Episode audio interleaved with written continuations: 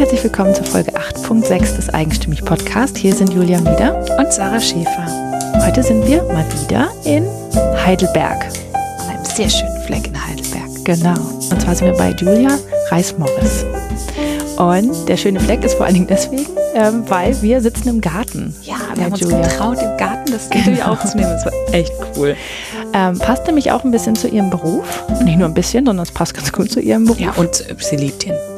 Insofern hat es sowieso schon gepasst. Ja. Und äh, was man aber merkt, ist, wir hören Vögel, glaube ich, im Hintergrund. Ja.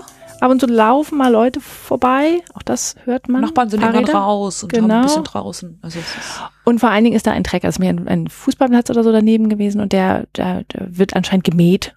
Und ja. dann hört man den immer ab und zu mal kommen und dann wieder weg. Aber es war, es hat, wir haben uns nicht stören lassen und waren ganz in unser Gespräch versunken. Es war sehr schön. Es ist wie so ein Hörspiel, da ist immer auch immer was außenrum. Weißt du, das dann wo ein bisschen Raum hat und ein bisschen Atmosphäre und so. Genau. Und ich finde, das passt auch gut zu Julias Leben. Mhm. Denn äh, da ist auch sehr viel Atmosphäre drin und ist auch ja, sehr viel stimmt. los in ihrem Leben.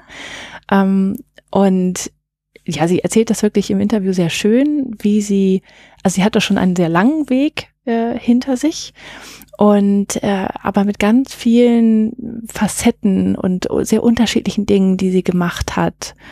Und man hört ja auch, ähm, also Julia ist ähm, äh, kommt aus Malaysia. Mhm. Ursprünglich lebt aber schon sehr lange in Deutschland.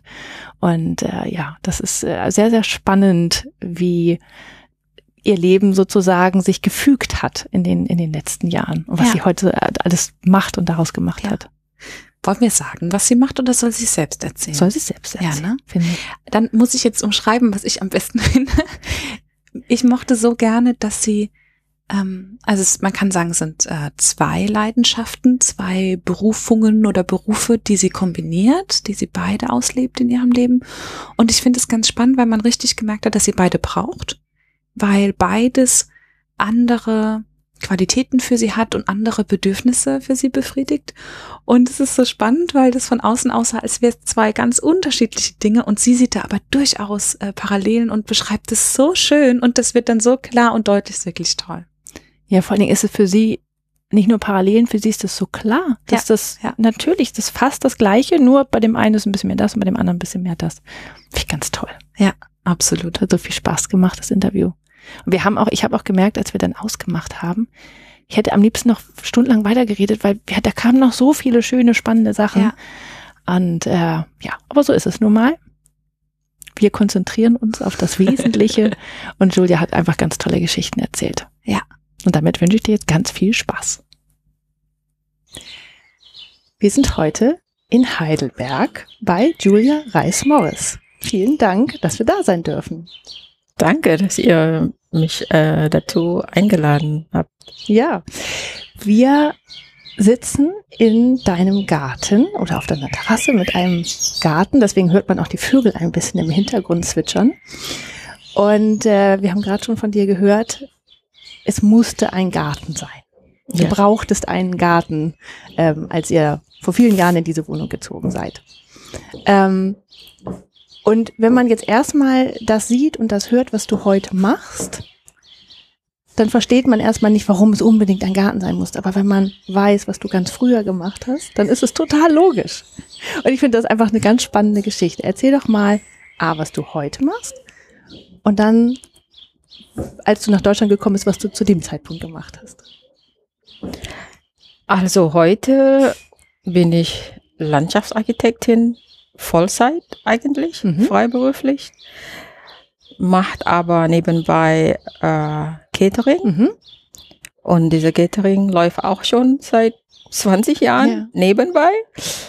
Und ähm, ich hatte ja von Catering normalerweise geht über zum Restaurant. Und das, was ich auch gemacht habe, also ich habe äh, meinen Traum äh, verwirklicht ein Restaurant aufzumachen und das war Ende 2011 bis Anfang 2016.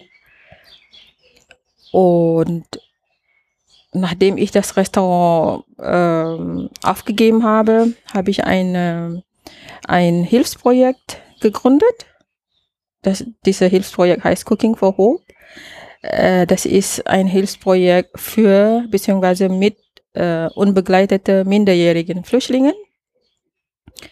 Und ja, und damals, ich habe Landschaftsarchitektur studiert in Amerika, in Louisiana. Und ich war in Louisiana fast sechs Jahre lang. Und nach dem Studium bin ich nach Malaysia zurück. Wobei ich muss erwähnen, dass ich am Ende mein Studium meinen jetzigen Mann kennengelernt habe. Er war Austauschstudent aus Heidelberg. Und äh, ja, ich bin zurück nach Malaysia. Nach eineinhalb Jahren habe ich mich entschieden, doch nach Deutschland zu kommen. Und ich habe ihn erstmal besucht und dann hat mir gut gefallen. Die Familie sind nett und alle so, ja, okay, ich denke, ich konnte hier leben. Ja. Und mittlerweile bin ich 28 Jahre in Deutschland. Wahnsinn. Das heißt, du bist dann nach Deutschland gekommen und hast dann auch gleich als Landschaftsarchitektin gearbeitet, oder? Fast, ja. Äh, ich kam, ich hatte ja keine Deutschkenntnisse gehabt. Also äh, als erstes, was ich gemacht habe, zuerst Deutsch zu lernen. Zuerst bei Volkshochschule, äh, allerdings nur ein Semester. Und das war irgendwie zu, äh, zu leicht für mich. Also ich war unterfordert. Und äh, dann habe ich mich an der Uni mich äh, angemeldet und äh, für irgendwelches Studium. Ich habe ja schon ein, ein, wie sagt man, einen Abschluss, Uni-Abschluss schon aus Amerika, ja. Und da konnte ich einfach äh, an der Uni Heidelberg auch mich dann beworben, also ein Studiumplatz.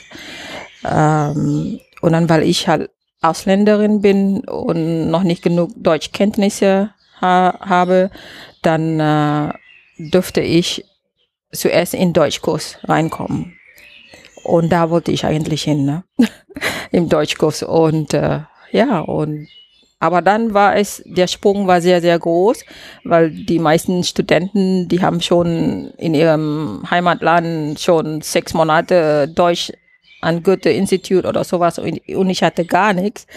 Und aber ich habe durchgekämpft irgendwie und habe diese Prüfungen gemacht. Ich hatte dreimal gebraucht bis zum letzten. Also am, am letzten Mal habe ich bestanden. Mhm. Aber da war ich nicht mehr an der Uni. Ich war schon nach drei Monaten, glaube ich, habe ich angefangen zu arbeiten im Landschaftsarchitekturbüro. Ja, du hattest erzählt, dass du ähm, äh, schon deine Skizzen gezeigt hattest dann genau. haben die gesagt, äh, erstmal Deutsch. Und genau. dann hattest du ja ein Ziel. Ja? Genau, genau. Du wolltest arbeiten und hast dafür dann Deutsch gelernt. Genau. Klar, genau. dann beißt man sich natürlich durch. Genau, also das war, das war von Anfang an klar, bevor ich nach Deutschland kam, dass ich, ich komme nicht nur als jemanden Frau zu sein und Hausfrau, ja. Und das war sehr klar von Anfang an. Das, das wusste mein Mann ja auch ähm, wenn ich wenn ich nach Deutschland komme, dann ähm, wollte ich äh, arbeiten in Landschaftsarchitektur. Ich habe die sechs Jahre, wie heißt Zeit da, wollte ich nicht einfach so jetzt, äh, wie sagt man, äh, verschwenden, ja, diese Zeit. Und das war gute Zeit, harte Zeit, ja, und äh, das wollte ich nicht umsonst haben. Und deshalb war das klar, als ich nach Deutschland kam. Zuerst, äh, mein Mann hat sich gekümmert um meinen Abschluss, ob das alles, äh, wie heißt, anerkannt war und alles. Und ja, als erstes war Deutschkurs. Und ich habe mich dann vorgestellt in einem Landschaftsarchitekturbüro erstmal, meine Arbeit gezeigt, äh, meine Zeichnungen. Und dann hat ihm sehr gut gefallen. Und da, da hat er gesagt, ja, Ihre Arbeit gefällt mir sehr gut, aber lernen Sie zuerst Deutsch. Ich sage, okay, mache ich. Und äh, ja, und da habe ich dann Deutsch gelernt. Nach, ich glaube, nach sechs Monaten bin ich dann wieder zurück zu ihm. Und dann hat er gesagt, ah, Sie können jetzt Deutsch. Und dann können Sie ja bei uns anfangen zu arbeiten. Mhm. Und so, so war das ja. Ja, ist ja oft so, ne, dass wenn man ein Ziel hat, wenn man etwas mit einem bestimmten Ziel angeht. Ja, also das Deutsch lernen oder was auch immer das ist, für irgendwas trainieren oder so, dann, mhm. dann fällt es leichter, dann geht es auch tatsächlich schneller. Weil es gibt ja auch Menschen, die jahrelang irgendwie versuchen, Deutsch zu lernen und das nicht hinkriegen. Aber die haben vielleicht auch nichts, worauf sie hinarbeiten. Ne? Genau, genau, ja. genau. Äh, ein Ziel ist sehr, sehr wichtig. Also ein Leben ohne Ziel ist ich weiß nicht, wie, wie kann man da ohne Ziel leben, ja? Auch wenn kleine Ziel ist, egal, kleine Sachen, kleine Dinge, ja, aber egal, Hauptsache, man hat ein Ziel, mhm. ja. ja. Catering zu machen, das hast, machst du jetzt schon seit 20 Jahren, mhm. war aber ja irgendwie nicht so dein Ziel, oder? Nein, nein. Also Catering war nicht mein Ziel. Also Kochen ist meine Leidenschaft. Ich koche sehr, sehr gerne. Ich backe sehr, sehr gerne. Und aber ähm, Catering habe ich angefangen aus einer, kann man sagen, Notsituation. äh, auf einmal im 98 äh, auf einmal habe ich keine Aufträge mehr in Landschaftsarchitektur und dann stand ich da und gesagt, okay, was mache ich jetzt?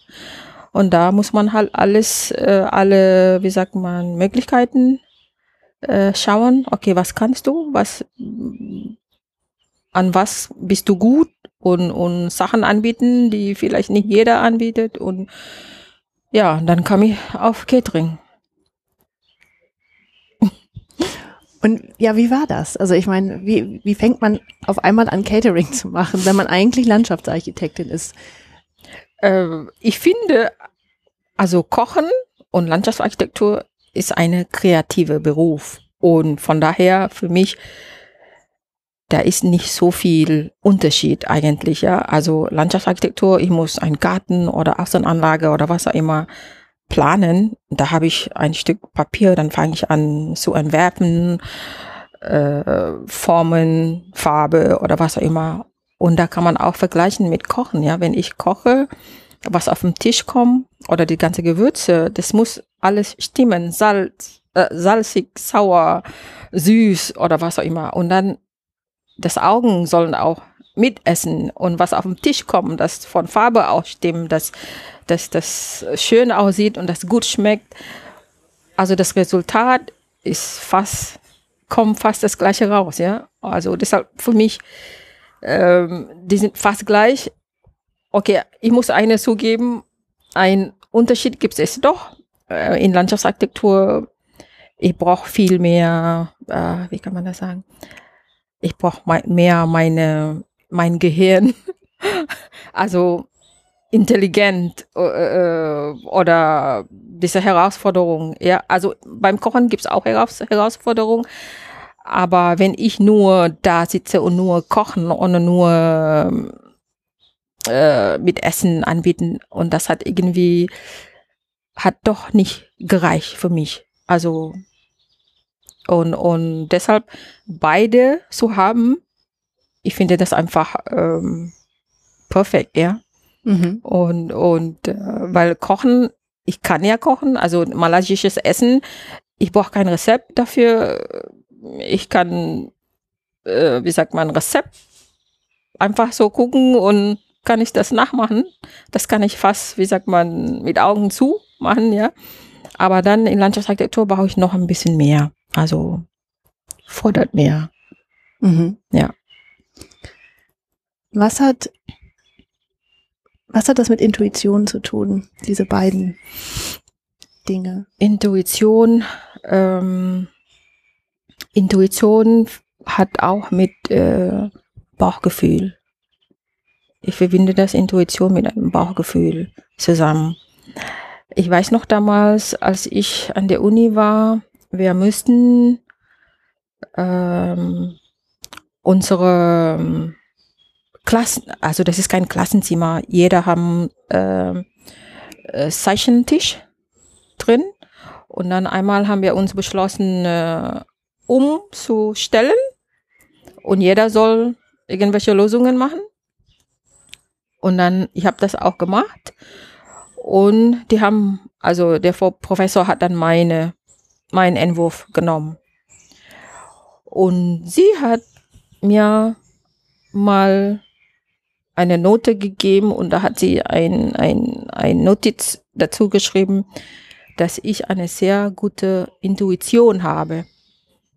Und damals wusste ich noch nicht ganz genau, was ist Intuition, ja? Was ist das? Und, äh, und ich, ich, ich musste mich ein bisschen schlauer machen. Intuition, was ist das Intuition? Ich weiß nicht, ob wir das auf Malay sowas haben. Und, aber nach vielen Jahren weiß ich jetzt, was Intuition ist. Mittlerweile für mich, Intuition ist auch Bauchgefühl. Wenn da Bauch fühlt sich gut an und meistens jetzt die ganze Zeit in meinem Leben jetzt, die ganze Zeit eigentlich immer hatte ich diese Intuition, dieses gutes Bauchgefühl, ob es eine andere Wohnung zu suchen oder ob es äh, ja egal was was für Schritte, die ich äh, in Vergangenheit äh, äh, gemacht habe. Das war alles hat, hat mit dieser Intuition zu tun, ja. Mhm. Du hast ja davon gesprochen, dass du es auch immer ein, ein Traum von dir war und vielleicht auch ein Ziel, ähm, dieses Restaurant zu haben. Mhm. Und du hast es ja angefangen mhm. und du hast es wieder aufgehört. Mhm. Magst du erzählen, was da passiert ist? Also, wenn man sehr gerne kocht und alles und hatte schon Catering vor mehrere Jahren und dann hat man das nächste Ziel ist natürlich ein eigenes Restaurant, ein malaysisches Restaurant, weil hier in der Gegend ist keine malaysisches Restaurant gab beziehungsweise gibt. Mittlerweile ist keins.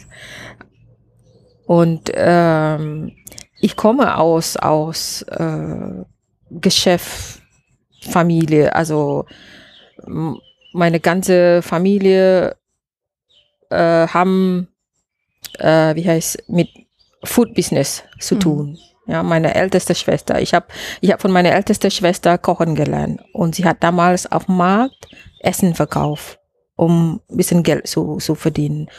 Und meine älteste Schwester kann sehr gut kochen und äh, meine Mutter kann nicht gut kochen eigentlich. Sie kann nur ein paar Sachen kochen und aber das kann sie gut. Und sie musste so viel arbeiten mit so vielen Kindern und alles und sie hatte eigentlich keine Zeit und äh, Kochen beizubringen oder so, ja. Und äh, ja, und mein Vater hatte äh, viele Jahre diese Fleischspießchen verkauft, Satay. Vielleicht kennt ihr das auch. Satay mit Ethnosoße. Und das war dann auch irgendwie auch ein Traum, ein malaysisches Restaurant aufzumachen um diese Traum von meinem Vater oder, oder um meinem Vater zu, zu zeigen, ah, guck mal, ich mache jetzt ein Restaurant und ich verkaufe dieses Saté äh, von deinem Rezept und ja, und das war damals ziemlich früh, wo ich gedacht habe, ah, eines Tages ein Restaurant. Ja, und dann war ich so weit Ende 2011 und ähm, hat natürlich mit viel, äh, wie sagt man, Investition äh, zu tun. Und äh, ich hatte wirklich Spaß gehabt, dieses Restaurant so, wie heißt, zu gestalten. Diese in, äh, Innengestaltung habe ich alles selber gemacht und äh, selbst die Küche, äh, wie sagt man, Gestaltung, wo was hinkommt, das habe ich alles selber geplant. Und ja, und ja, das war leider nach vier Jahren, also davor schon merkt man, okay, jetzt musst du entscheiden, geht's weiter oder, oder hörst du jetzt auf? Und das kam auch alles zusammen, äh, 2015, Anfang 2015 und äh, angefangen mit Problem mit Kocht äh, gehabt und ja und dann auch Kundschaft blieb irgendwie weg und äh, dann war das klar. Und dann ich glaube Mitte Mitte 2015 war es klar okay jetzt Schluss und dann ich, und da hat auch mit Intuition zu tun, weil vorher konnte ich nicht, äh, wie heißt, aufhören, ja. Ich ich kann doch nicht jetzt nach zwei Jahren äh, aufhören, wo ich noch nicht, wie sagt man, alles Mögliche, äh, wie sagt man, probiert, probiert oder erschöpft oder ja. Und aber dann nach dreieinhalb Jahren, das war wirklich höchste Zeit. Ich okay, jetzt kann ich auch mit gutes Gewissen äh, sagen, okay, ich höre jetzt auf und, mhm. und das geht nicht weiter und ja. Du hast vorhin, als wir uns unterhalten haben, auch gesagt, dass du mh, mm, dadurch, dass du Probleme mit den Köchen hattest, mhm. die aus Malaysia gekommen waren mhm. und die, die auch dann wieder zurück wollten und so mhm. weiter, dass du auch selber gekocht hast, mhm. eine Zeit lang. Und ich fand das sehr wundernswert, dass du dann auch gesagt hast, das geht mal für eine Zeit. Mhm. Und ja, dann kamen auch die Gäste. Aber ich kann das ja nicht für immer machen. Und ich glaube, es gibt viele, die in so einer Situation, weil es dann deren großer Traum ist, sagen, aber guck mal, ich kann das doch selber machen. Mhm. Dann mache ich es jetzt auch und dann bleibt mir wenigstens das Restaurant erhalten. Und die machen sich dann im Endeffekt daran kaputt. Mhm. Das finde ich sehr bewundernswert, dass du dann diese Klarheit trotzdem hast zu sagen, okay, es funktioniert zwar, die Gäste kommen, weil mhm. es schmeckt ihnen, wenn ich das mache, mhm. aber das macht keinen Sinn. Mhm. Ja. Ähm, ja, äh, ich muss auch dazu sagen, dass ich äh, ich glaube 2015 trotz äh, des Restaurants, ich habe trotzdem weiter in Landschaftsarchitektur weitergemacht. Ich habe dann einmal die Woche, dann bin ich nicht im Restaurant, also tagsüber zumindest mal. Und ähm, das war auch mal gut, dass ich mich vom Restaurant mich entfernen kann und auf meine meine Mitarbeitern drauf verlassen kann. Also ich habe dann so gemacht, dass ich meine Leute damals so, äh, wie sagt man, äh, trainiert habe, dass sie selbstständig arbeiten. Und so viel Vertrauen habe ich auch, weil ich kann nicht alles machen. Und wenn ich ihnen Vertrauen schenke, meistens können sie auch viel mehr. Dann sind sie auch selbstbewusster und alles. Und das hat mir auch gut getan. Und ähm, ja, in dem Zeit, wo ich selber kochen musste in der Küche, diese, ich glaube, das war fünf Monate lang. Es hat mir auch Spaß gemacht und aber das war sehr viel Arbeit, ja, sehr viel Arbeit und ich hatte wenig Zeit oder keine Zeit äh, mit Kundschaft zu, zu, wie sagt man, so nicht unterhalten. Ähm, zu interagieren einfach. So, so, ja. genau. Und, und ähm, ja, das war, das war, wie gesagt, das war klar, so wie ich gesagt habe, dass ich äh, Kochen und Landschaftsarchitektur, also nur Kochen geht auch nicht. Und nur Landschaftsarchitektur, da fehlt mir noch ein bisschen.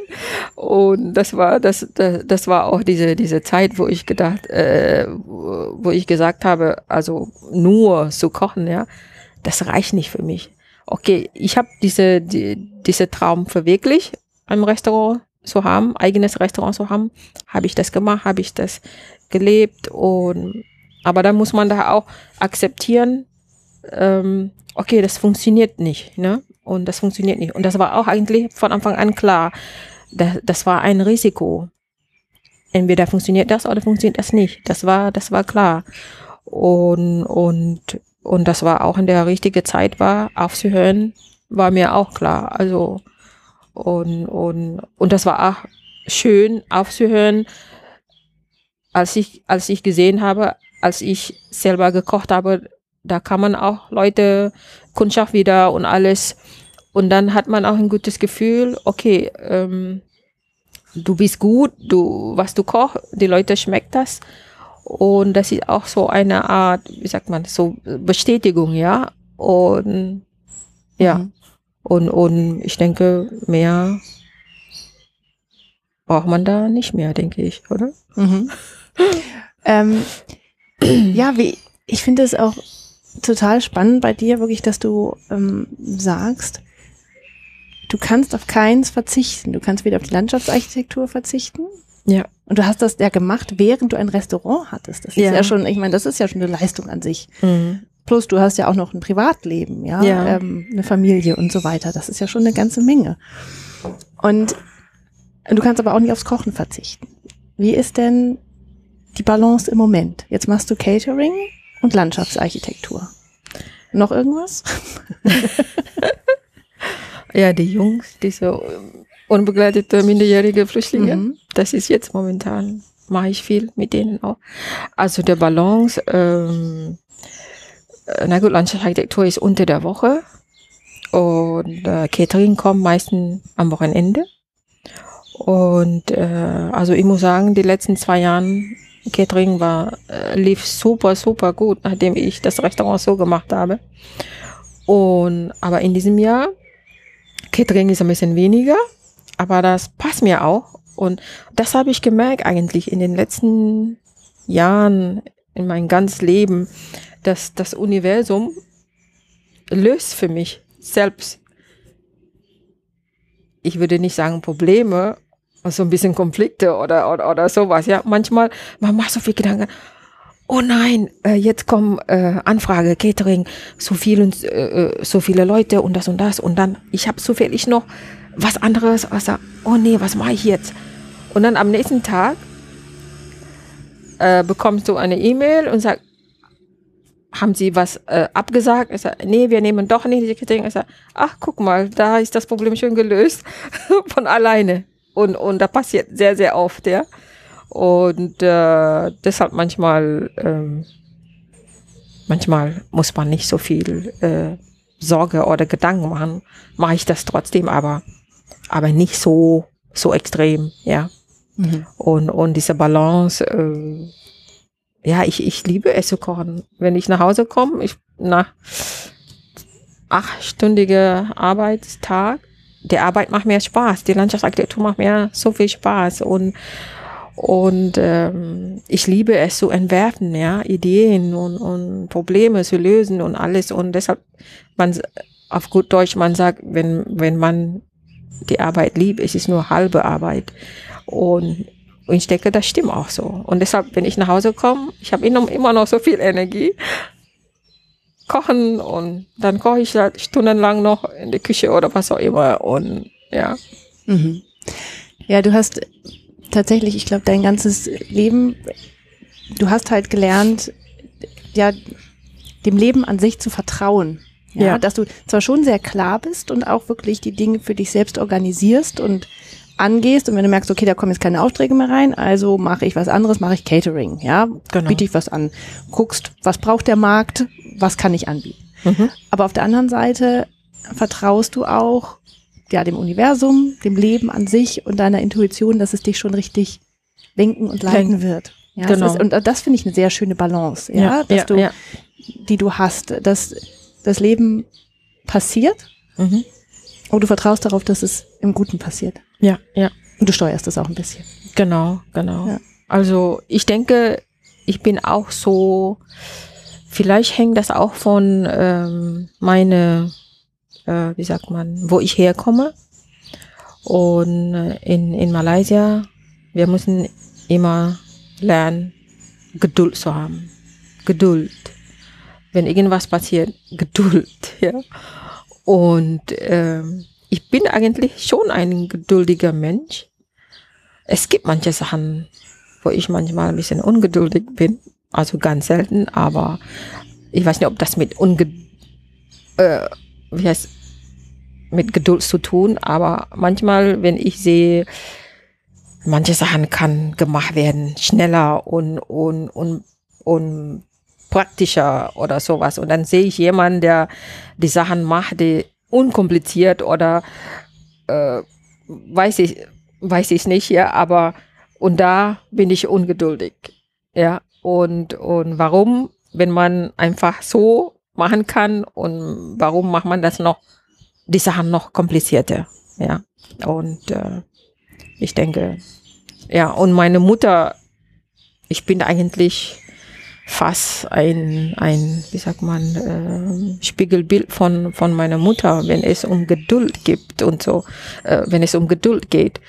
Meine Mutter ist sehr, sehr geduldig, aber ich habe auch erlebt, wo sie nicht diese Geduld nicht hatte, wo sie ihre, sie war immer lieb zu uns, ja, immer lieb und aber sie könnte auch böse sein. Und da habe ich auch selbst erlebt und ähm, und da und da kommen wieder zu Kinder, dass die Kinder merken, aha, okay, bis bestimmte Grenze darf ich, ja, aber ab da nicht mehr. Und, und da habe ich viel von, von meiner Mutter gelernt, ja. Mhm. Diese Stärke, diese Geduld umzugehen und, und mit schwierigen Menschen umzugehen. Und ja, das verdanke ich meiner Mutter, ja. Und das hilft dir ja sicherlich auch in diesem Flüchtlingsprojekt oder ja, diesem, diesem Projekt, was du jetzt Cooking, Cooking, Cooking for, for Hope, Hope ja. was du jetzt gerade machst. Ähm, weil du bist ja schon eine Vorbildfunktion ja. für die ja. Jugendlichen oder die Kinder, die dann, ja. die dann kommen. Was machst du da genau? Ich ähm, am Anfang, als ich das Restaurant äh, zumachen wollte, ich wollte also Essenbestand oder Lebensmittelbestand, die ich noch hatte, wollte ich auf äh, äh, wollte ich ein einen Buffet äh, anbieten für die Flüchtlinge, also besonders Familie mit Kindern. Und ähm, das war vor vor zwei vor zwei Jahren war das. Und äh, aber dann ich wusste nicht, wem ich äh, kontaktieren soll. Wie wie komme ich an diese Flüchtlinge ran, ja? Und ich weiß, dass Tausende davon in in Patrick Henry Village damals. Mittlerweile sind nur noch ich glaube, unter 1000 äh, Menschen da in Patrick Henry Village. Und es hat lange gedauert, bis ich endlich mal jemanden gefunden habe, also richtige Kontaktperson für diese äh, Sachen zu machen, aber dann war es schon zu spät. Ich musste das Restaurant zumachen. Und äh, das war zu hektisch und ich konnte das nicht mehr organisieren. Aber diese, diese, wie heißt ähm,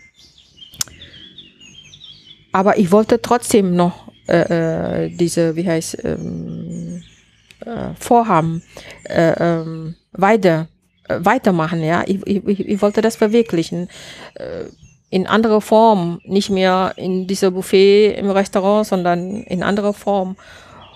Und da habe ich gelesen, es gab viele unbegleitete minderjährige Flüchtlinge ohne Familie, die nach Deutschland gekommen sind. Und, äh, und da habe ich gedacht, ich konnte was mit denen machen, weil ich weiß, äh, diese Jugendlichen meistens sind männlich, ja. Und ähm, aus, aus diesen Ländern, Jungs normalerweise, die müssen nicht kochen, weil die Mutter da da ist und Schwester oder was auch immer, die kochen und die, wie sagt man, die ganze Haushalt machen. Und diese Jungs können mit Sicherheit äh, nicht kochen, ja. Und da habe ich gedacht, da konnte ich was machen. Also wenn Sie hier sind, Sie müssen selbstständig sein, Sie müssen kochen, die müssen äh, selbst, äh, äh, wie sagt man, versorgen können, ja. Und äh, und da macht ihre Leben auch viel einfacher, ja. Und für mich, also hier zu sein, Mann ist gleich, wie sagt man, äh, gleich äh, gestellt. Gleichgestellt, genau. Ob Mann oder, oder Frau, Mädchen oder Jung. Äh, kochen ist nicht nur für Mädchen. Ja, Kochen nicht nur für, für, für Frauen. Und da wollte ich diese junge Männer Kochen beibringen und mit ihnen zusammen was kochen, zusammen was machen. Und am Anfang habe ich halt ähm, nicht gleich mit ihnen gekocht, sondern eher erstmal verschiedene Veranstaltungen habe ich äh, organisiert. Ähm, zum Beispiel beim nach Ramadan gibt es ein großes Fest und da wird normalerweise bei Familie große Familie gekocht. Das ist wie wie wie beim Weihnachten, ja. Und da kommen Familien zusammen, wird gekocht, wird gegessen und da fehlt halt bei, bei diesen Jugendlichen, die haben niemanden hier. Und da habe ich äh, mal Mittagsbuffet organisiert, viel Essen, verschiedene Essen, leckere, gutes Essen. Und da habe ich äh, verschiedene äh, Wohngruppen, Einrichtungen habe ich kontaktiert. Und dann, die kamen dann mit diesen Jugendlichen äh, zum, zum Essen. Äh, die erste Veranstaltung waren nur acht Jugendliche dabei und da war auch gut so, weil äh, ich wusste nicht, was, was auf mich da zukommt, ja. Was, was für Menschen die sind, woher, ich, ich hatte keine Ahnung. Und da kam man erstmal diese eine Gruppe aus einem äh, Jugendheim, auch äh, aus Stadtteil Heidelberg, mit acht, acht Jugendlichen und die kamen hoch, äh, total fröhlich und hat, hallo, guten Morgen. Und da war der Eis war schon gebrochen. Und ja, und dann hatten wir gute Zeit gehabt und wir haben zusammen vorbereitet. Wir haben so Brunch gemacht und die müssen mithelfen in der Küche und Gemüse geschnitten. Wir haben Sachen gemacht und äh, ja, und danach haben wir zusammen gegessen und das war die erste Veranstaltung. Und äh, danach noch äh, folgt beim anderen Veranstaltung war viel größer zum Beispiel. Da kamen über 30 Jugendlichen mit ihren Betreuern und die haben sich total gefreut. Und äh, damals, vor zwei Jahren, konnten die alle noch kein Deutsch sprechen. Ne? Und manche können Englisch, da kann man, aber sonst kann man nicht so viel mit denen unterhalten. Aber mittlerweile kenne ich diese Jungs zwei Jahre mittlerweile und die können mittlerweile Deutsch sprechen. Und das hat sich so anders entwickelt. Wir, wir, wir sind näher gekommen. Und die Jugendlichen, die sind nicht mehr in Patrick Henry Village, die werden alle verteilt. Und aber selbst wenn sie außerhalb Heidelberg, ähm, wie sagt man, transferiert wurde, habe ich äh, trotzdem Kontakt mit ihnen äh, behalten, ja. Und äh, mittlerweile habe ich mit zwölf Jungs äh, regelmäßig Kontakt. Die sind aus verschiedenen Wohngruppen. Und äh, ja, wir kochen zusammen. Manchmal treffen wir uns einfach in der Stadt. Wir gehen in ein Restaurant zusammen essen.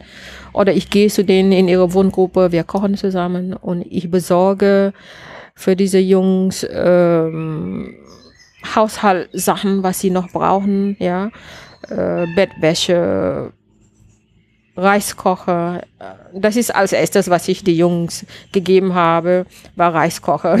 Ich bin Asiaten, wir essen viel Reis und diese Jungs essen auch viel Reis.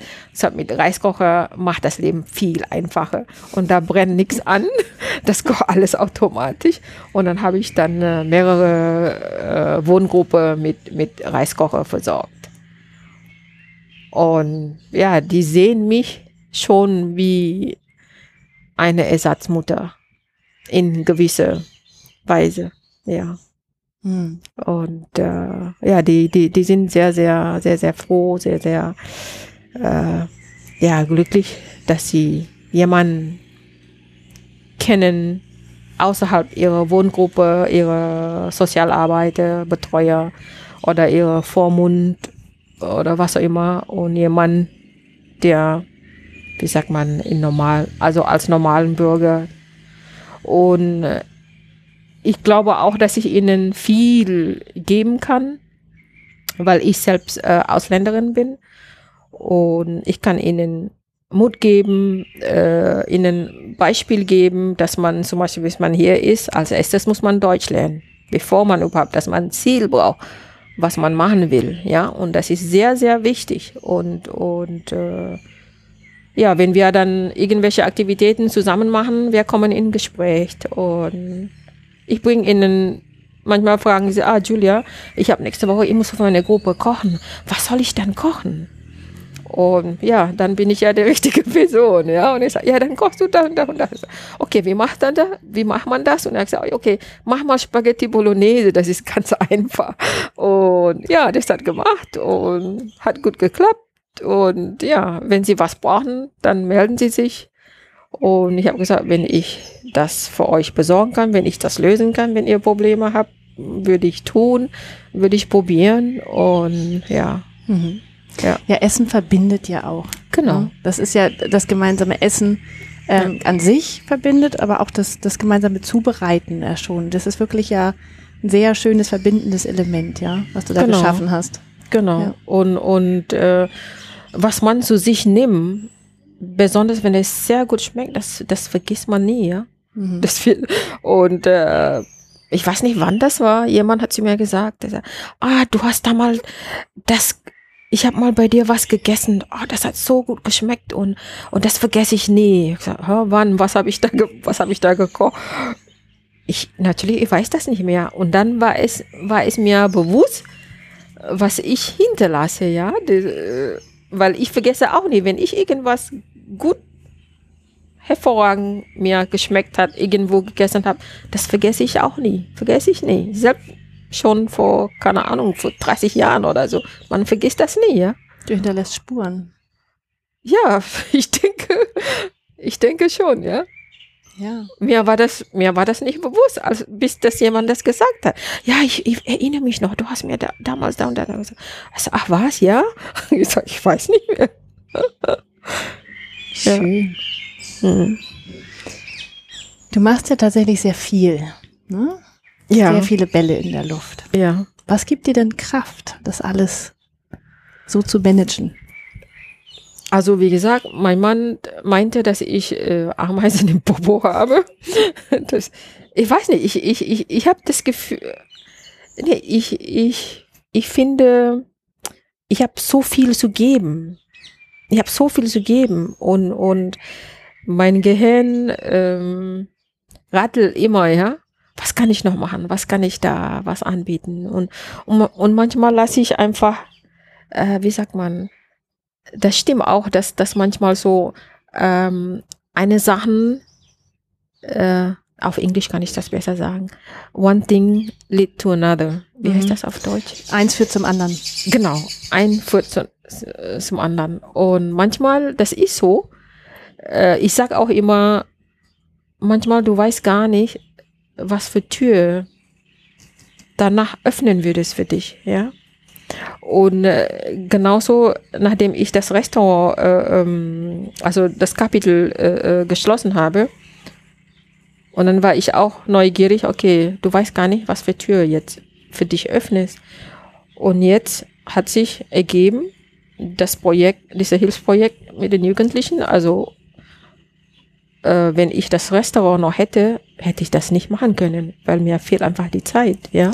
Ja, und du hättest, hattest die Idee ja auch, weil du die Lebensmittel loswerden wolltest, genau, sozusagen genau, den Rest. Dadurch, genau. Das war ja der Anstoß damals. Genau, ja. genau, ja, ja. Und äh, das war, das, das war auch so. Und das geht immer, immer weiter, ja. Und, und, äh, und ich muss auch zugeben, dass ich auch, dass ich auch von diesen Jungs äh, viel lerne dabei auch, ja. Und einmal war Konfliktlösung. Ich bin halt so eher, ich, ich versuche immer Konflikt zu, zu vermeiden. Und, ähm, und das war so, ich habe, ich, ich, das ist auch eine meiner, wie sagt man, meine Schwäche, dass ich manchmal mich nicht klar, äh, ich kann mich nicht manchmal nicht klar äh, ausdrücke oder, oder klare Ansage machen, ja, manchmal, das kann ich nicht. Und meine Kinder, ich weiß noch, damals, meine Kinder waren noch ein bisschen kleiner und meine Kinder, die, die kennen mich so gut. Und einmal, die haben gesagt, Mama, können wir das haben? Oder irgendwas. Und dann habe ich gesagt, ich sage nicht nein, sondern ich sage, ja, vielleicht. Und dann hat mein Sohn, kleiner Sohn, hat gesagt zu der großen Schwester, äh, Nira, wenn die Mama vielleicht sagt, das heißt ja. Und da habe ich gedacht, mein Gott, wie gut kennen Sie mich schon. Das, also er hat mich wirklich ertappt, wenn die Mama vielleicht sagt, das heißt ja. Der war, kennen der, einen oft besser, als man so genau, denkt. Ja. Genau, und er hat gesagt, oh Gott, der hat, der hat mich wirklich äh, erwischt hier. Und ja, bei dieser eine Konflikt war, da war mir auch äh, neu. Ich habe ja für die verschiedene Wohngruppe äh, mit Haushaltssachen versorgt. Und bei dieser eine Wohngruppe habe ich äh, Reiskocher, ähm, noch ein paar andere Sachen. Und dann ist dieser ein Junge, also ich kenne diese ein Junge, durch ihn habe ich halt die ganze Sachen dann gegeben für diese Wohngruppe. Die sind zu viert. Und dann sieht, äh, dann ist er ausgezogen. Und dann hat er die ganze Sachen mitgenommen. Und da kam es zum Streit. Ähm, auf einmal rief ein anderer Junge an und dann hat er gesagt, Julia, ähm, die, die Faisal zum Beispiel ausgezogen und die hat die ganze Sachen mitgenommen. War die Sachen doch nicht für uns alle, für die, für die Wohnung. Und dann stand ich da und gesagt, ups, ähm, eigentlich die Sachen war für die Gruppe, ja. Und besonders diese Reiskocher und die anderen Sachen. Aber so, ja, aber er hat das alles mitgenommen. Und dann habe ich mit, zum Beispiel mit Faisal gesprochen und, ähm, und dann er hat gemeint, ja, er hat schon mit Betreuer gesprochen, er darf das mitnehmen. Und das war eigentlich nicht wahr. Und dann, ich glaube, zwei Tage später, ich wusste noch, das Problem war noch nicht gelöst. Und dann hat der Betreuer bei mir angerufen. Und dann hat dann gesagt, ich gesagt, ja, er hat natürlich gute Erfahrungen, wie er mit solchen äh, Jungs, Jugendlichen umgehen soll. Und das fehlt halt bei mir zum Beispiel, ja. Und dann er hat zu mir gesagt, Julia, jetzt musst du eine Entscheidung treffen. Du musst jetzt klare Ansage machen für die Jungs. Und du musst die Jungs jetzt sagen, okay, diese Reiskocher und das gehört die Gruppe und Faisal darf, darf, darf das nicht mitnehmen. Und dann war die Sachen erledigt, keine Diskussion mehr. Oder du sagst, doch, die Sachen gehört Faisal und dann können diese Gruppe auch nicht sagen, okay, keine Diskussion mehr, das war klar. Und das war was Neues für mich, ja, dass, dass, dass ich das machen muss, weil bis jetzt war das klar, okay, du gibst die Sachen und es bleibt da. Und ich habe nie gedacht, dass dieser ein Jung jetzt aussieht, ja, und er nimmt die ganze Sachen mit. Und da habe ich dann mit einer Lösung, ich habe gesagt, okay, der Reiskocher und Wasserkocher geht wieder zurück in die alte Wohngruppe und Teller oder was immer, was er mitgenommen hat, darf er behalten, habe ich gesagt. Aber dafür besorge ich diese alte Gruppe mit anderen Sachen ja, was noch fehlt. Und dann habe ich dir gesagt, okay, mach bitte eine Liste und ich besorge euch die Sachen. Und dann war die Sachen klar. Und dann jetzt, danach, wenn ich andere Jungs in andere Gruppe Sachen gegeben habe, dann sage ich von Anfang an, das gehört jetzt dir. Die Gruppe darf das benutzen, weil der Reiskocher kann ja alle benutzen. Aber wenn du jetzt aussieht, aussiehst, habe ich gesagt, darfst du die Sachen mitnehmen. Also das mache ich jetzt. Naja, ah hast du gelernt. Habe ich gelernt, genau. ja. Ähm, als letzte Frage. Wenn du allen Menschen eine Nachricht eine, geben könntest, eine Message, die ihr Leben besser machen würde, was wäre das? Was hast du aus deinem Leben gelernt? Ähm, ich würde sagen, das Leben geht weiter. Egal wie, das Leben geht weiter. Und alles, was später kommt, zumindest mal von meiner Erfahrung, ist immer besser als vorher. Und egal was das war, wie schlecht oder und hat einfach Vertrauen, ja. Und, und also Ziel setzen und wenn das nicht klappt, probiert was Neues. Nicht aufgeben, das Leben geht weiter. Und das gebe ich auch meinen, mein, meine Kinder, mein, mein Sohn zum Beispiel. Mein Sohn, er turnt, macht Leistungsturnen. Und, ähm, und das ist auch sehr wichtig, dass er nicht aufgibt so schnell bei Niederlage zum Beispiel. Ja? Und das ist sehr, sehr wichtig. Und zum Glück äh, von Mensch auch, er ist so ein, ein Mensch, so wie ich, auch der Versuch gibt alles. Und wenn das nicht klappt, kannst du nichts mehr dagegen machen. Ja, du kannst dich kurz ärgern, aber fertig weitermachen. Und äh, das für mich auch, für mich auch so. Das, das beim Restaurant sagen wir, okay, Hände waschen, fertig, diese Kapitel schließen, fängt neu an. Die neue Tür öffnet Neue sich. Tür öffnet sich, genau. Schön. Ja. Liebe Julia, vielen Dank für dieses tolle Interview, die weisen Worte Dankeschön. und alles, was wir von dir lernen durften. Dankeschön. Dankeschön. Ja, hat Spaß gemacht. Danke. Schön.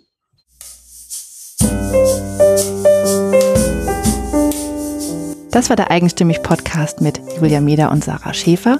Zu jedem Beitrag gibt es einen Blogpost auf eigenstimmig.de und unter Eigenstimmig findest du uns auch bei Facebook, Instagram und Twitter.